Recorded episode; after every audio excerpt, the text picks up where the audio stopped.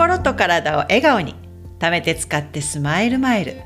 こんにちはかよです。今日はみんなが笑顔になるアメリカの公園私事なんですが私の YouTube を見ていただいた方はわかると思うんですけど左の乳房のところにねニキビがニキビみたいなのがあってもうずっと長い間あったんですけどもう気になったので取ってもらうことにしたんですね。で昨日軽い手術だったんです。で、えー、今日はちょっとまだ痛みがあるので今日のポッドキャストのテーマは何にしようかなと思っていて、えー、頭もねあんまり回ってないので今日朝いつも行っている私の近所の公園。ここを見て気づいたこと。また私が日本にいる間に日本の公園を見てこう感じたことなどを皆さんとシェアしたいなと思って今日はこのテーマにしてみました。まずはね私が思ったこと日本の公園ですね。私の実家はすごく田舎なんですよ。で、えー、近くに公園というかもうすごい昔からある公園があるんですがもう草も生い茂っていて遊べる状態じゃないんですね。で遊具ももうすごく古いんですよ全然こうアップデートされていない状態そして車で母に運転してもらって車で10分ぐらいのとこに結構大きい公園があるんですね。まあ、そこはあ遊具もね結構、まあ、頑張って作ってるんでしょうけどやはりねアメリカのものと比べたらなんか安全性もそこまで考慮されていない作りだったりロープのこうピラミッド型でロープをたどりながらあ上の方に登っていくこういう遊具があるんですね。でもそれはなんかロープの間からねすり落ちてしまいそうで子供が。しかも下はコンクリート。コンクリートだったかな？まあ硬かったんですよ。だからなんか危ない気がしてそういうところも落下した場合のことも考えてないような気がしてそのなんていうかその設計部分にちょっと疑問を感じましたね。で町の方に行くとそれよりもやはり断然大きい公園があるんですがやはりね、えー、まあ、少子化の問題もあるんでしょうけど公園の数また子供が遊べそうなあ遊具があちゃんと設置された公園がすごく少ないと思いました。日本で子育てしていらっしゃる親御さんたちはどうやって子供たち遊ばせてるんだろうなと思いましたよ。公園があったとしてもそのやっぱり見ている保護者の方がいますよね。そういう方がちゃんと安心して子どもたちを見届けられるベンチとかなんかゆっくり休めるとこですね。もうすごい少ないなと。今の季節っていうのはもうお外で遊んで全然大丈夫ですよね。暑すぎないし寒すぎないので。子供を公園で遊ばせるっていうのはすごい学ぶことがたくさんあると思うんですね。お友達とのコミュニケーションだったりまあね、えー、人を思いやる気持ちも育つし何せも体を動かすことで、えー、脳にもいい影響を与えますよね。そういった面でやはり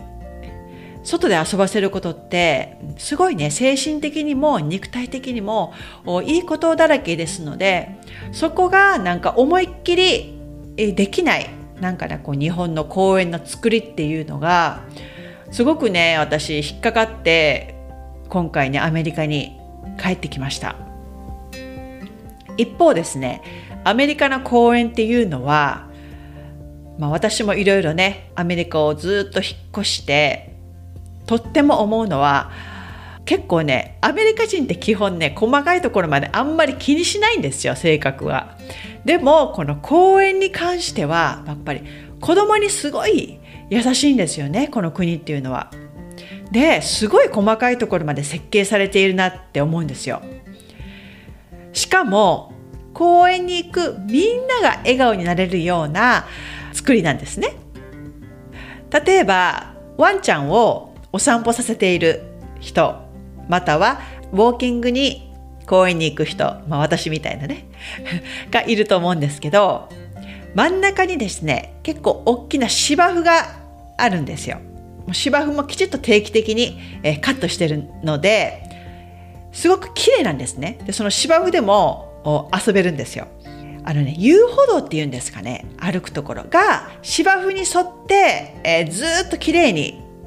あるんですね。その遊歩道の上で、まあ、お散歩したりジョギングしたりしてる方とかがいらっしゃるんです。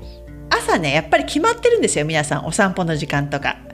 ね、運動する時間とか。で、そこで顔を合わせると、みんながおはようとかってこう、挨拶だけでもいいのでしますよね。で、そこで、えー、少しね、えー、年配の方とかが一人で歩いていたりすると、こっちがほら、おはようって言うじゃないですか。するとね、すごく嬉しそうにされるんですよ。一人で住んでらっしゃる方とかもいらっしゃるでしょうし、えー、そういった方にもやはりあの孤独にね、えー、感じていらっしゃる方もいるかもしれないのでそういうこう集まりの場所があるっていうのはすごくいいですよね。でしかも綺麗にもう整備されているのでえとっても歩きやすいんですよ。え日本はねどうしても坂道が多いので外を歩くにしても少し歩きづらいと思うんですね。でもアメリカは平坦な地が多いので膝とかね足の怪我そういったこともそこまで心配することなく自分のペースでゆっくり歩けるんですその遊歩道まあ散歩道って言ってもいいと思うんですけどその周りには綺麗な木が植えられていて緑を眺めながらね、お散歩するのもすごいこのたくさんのこの木のエネルギーがもらえますよね。私がいつも行く公園にはですねリスちゃんがいっぱいいるんですよ。で、えー、今もう秋でどんぐりの実がいっぱいになってるんですね。でそれを口にくわえてチュッチュって走り回ってるのがすごい可愛くて。あ今窓にも来ましたリスちゃんが「おはようリスちゃん」そうなんです。家の周りにもたくさんいて私の猫もねすごいもう興味津々で見てますが。またですねその芝生の周りにはえー、バスケットボールのコートがあったりあとテニスのコートもあります。一番、えー、このメインスポットっていうかあれはですねやはり子供の遊び場なんですよ。この子供のね遊具がもうやっぱ日本と比べて全然違います。これ私ね、YouTube でも紹介したくってビデオを撮ってるんですよ。で近々アップしようと思うのでそれも楽しみにしていてください。子供の遊具なんですが年齢ごとにね設定されてるんですよ。これはもうちっちゃい子から、まあ、5歳ぐらいまで。で反対側のこの大きめの遊具は5歳からあまあ12歳とか。そういったこう年齢設定をね、えきちっとされてやっぱ年齢を重ねるにつれて運動量とかやっぱりできることも異なってくるのでそれに合わせてきちっと設計されたあデザインのものを置いてるんです。しかもこれがね子供を見守る保護者の方。こういった方にもこうきちっと配慮されているなと思ったのがですね。これはね私の公園この私のこの近所の公園だけかもしれないですけどその遊具の周りに、えー、コンクリートで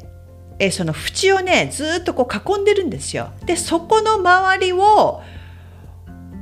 私みたいにね子供を見ながらでも運動したい親御さんとか保護者の方。があきちっと歩いたりできるようになってるんです。プラスその周りにですねたくさんベンチが備え付けてあったりテーブルも置いてあったりしてそこで、えー、ご飯を食べたりで休憩取りながらまた子供が遊びに行ったりとかまた違う親御さんたちは、まあ、私の主人みたいに本をね、えー、ゆっくり読んでいらっしゃる方もいます。子供だけじゃなくってそれを見ているお母さんだったりねお父さんおじいちゃんおばあちゃんだったりそういった方も自分のこうおのおのの時間を過ごせる作りになっているので私はもうアメリカの公園は本当に大好きなんですよ。やはり、ね、その地域地域によって公園の作りが全然違うのでその公園探検隊みたいなあ感じで私はいろんな公園に息子を連れて行ってます。今はねもうあんまり公園に行かなくなりましたがちっちゃい時はねよく連れてってました。そして先ほど言ったその公園のバスケットボールとかもね、えー、社会人の方だったり学生の方またねちっちゃい子供ももうみんな行けば遊ぶじゃないですか。だからそういうのがね、やっぱり体を動かすっていいな。